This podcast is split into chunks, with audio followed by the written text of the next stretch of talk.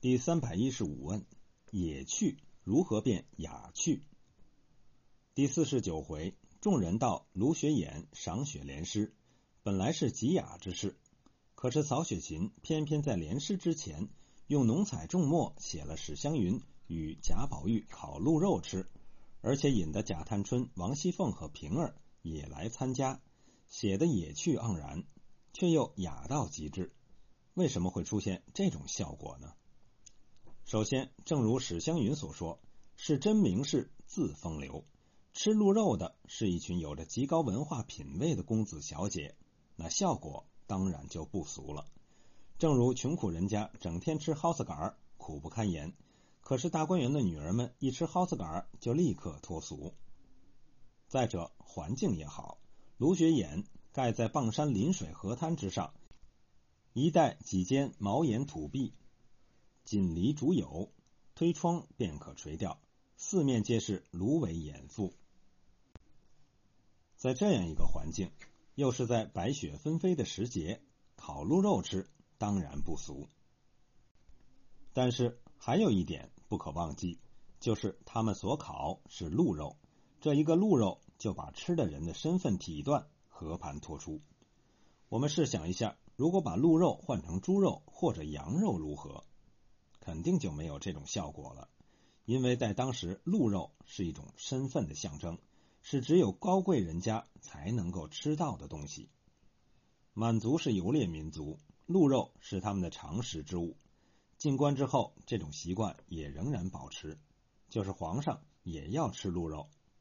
清吴镇玉养吉斋从录记载，盛京将军每年十一月供鹿，冬至后御膳用鹿尾。至立春日止，鹿高鹿之小者，盛京将军每监一年进六十只，派围场官兵捕捉，或进不足数，于次年补进。皇上不但自己吃，还用来赏赐大臣。同书记载，直省文武大臣年终赏福字时，并赏鹿肉，以喻福禄之意。道光以后。无论远近，不复赐鹿肉。清昭廉孝廷杂录也有记载，定制岁暮时，诸王公大臣皆有赐予。御前王大臣皆赐岁岁平安荷包衣、灯盏数对及福菊、广柑、辽东鹿尾、猪鱼、诸珍物无算。由这些记载，我们可以知道，吃鹿肉、赏鹿肉都是在冬季。鹿肉来自东北满族的起家之地，赏大臣鹿肉是乾隆以前的事情，道光以后则不再赏了。在其他节令，鹿肉也是赏赐的一个重要项目，不过不是鲜鹿肉，而是糟制品或者干制品。清梁章句《归田所记》记载，康熙皇帝一次赏给老臣送落的食物就有活羊四只。糟鸡八只，糟鹿尾八个，糟鹿舌六个，鹿肉干二十四束。在当时的京中大臣中，每逢冬季，大抵都能吃到鹿肉。清梁章句《浪迹三谈》中记载：“随园食单为引文端公品味，以鹿尾为第一，此故不待引公而食之也。特南方人未尝此味者，直不知耳。”于入职书进，每冬间折得宝蛋，自关口服。外患后，由清江浦及山左吴门亦皆得朵颐，时清河夫人皆随任，并亲手奏刀而薄切之，不凡厨子也。待着福岭西，虽去经愈远，而本属折奔往来，携带游艺。并可与木客共尝之。梁章句曾任军机张京，他所说入职书进，当在这个时期，所食鹿尾得来容易。让人惊讶的是，他在广西任上竟也能够吃到鹿尾。我们只能说他是此味积成癖好了。这些鹿肉不仅是盛京将军所供，其他督府也有贡献的职责，而且数量惊人。比如清代徐科编纂的《清拜类钞》中就有记载。吉林所供方物岁有数次。十月进二年野猪二口，一年野猪一口。鹿尾四十盘，鹿尾骨肉五十块，鹿肋条肉五十块，鹿胸叉肉五十块，晒干鹿脊梁肉一百束。十月有围场，先进先味，祭二年野猪一口，一年野猪一口。鹿尾七十盘。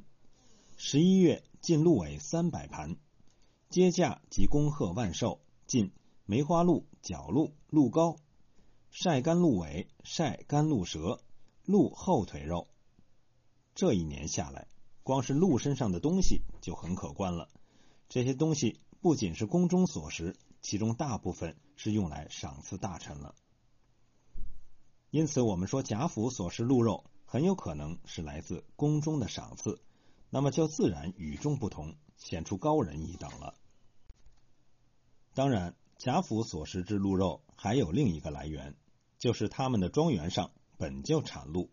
第五十三回，庄头乌金孝的进物单子上就开有大鹿三十只，獐子五十只，狍子五十只。贾府的庄园可能就在丰润一带。丰润旧日山深林密，这些鹿、獐、狍等物皆为土产，见于历代丰润县志。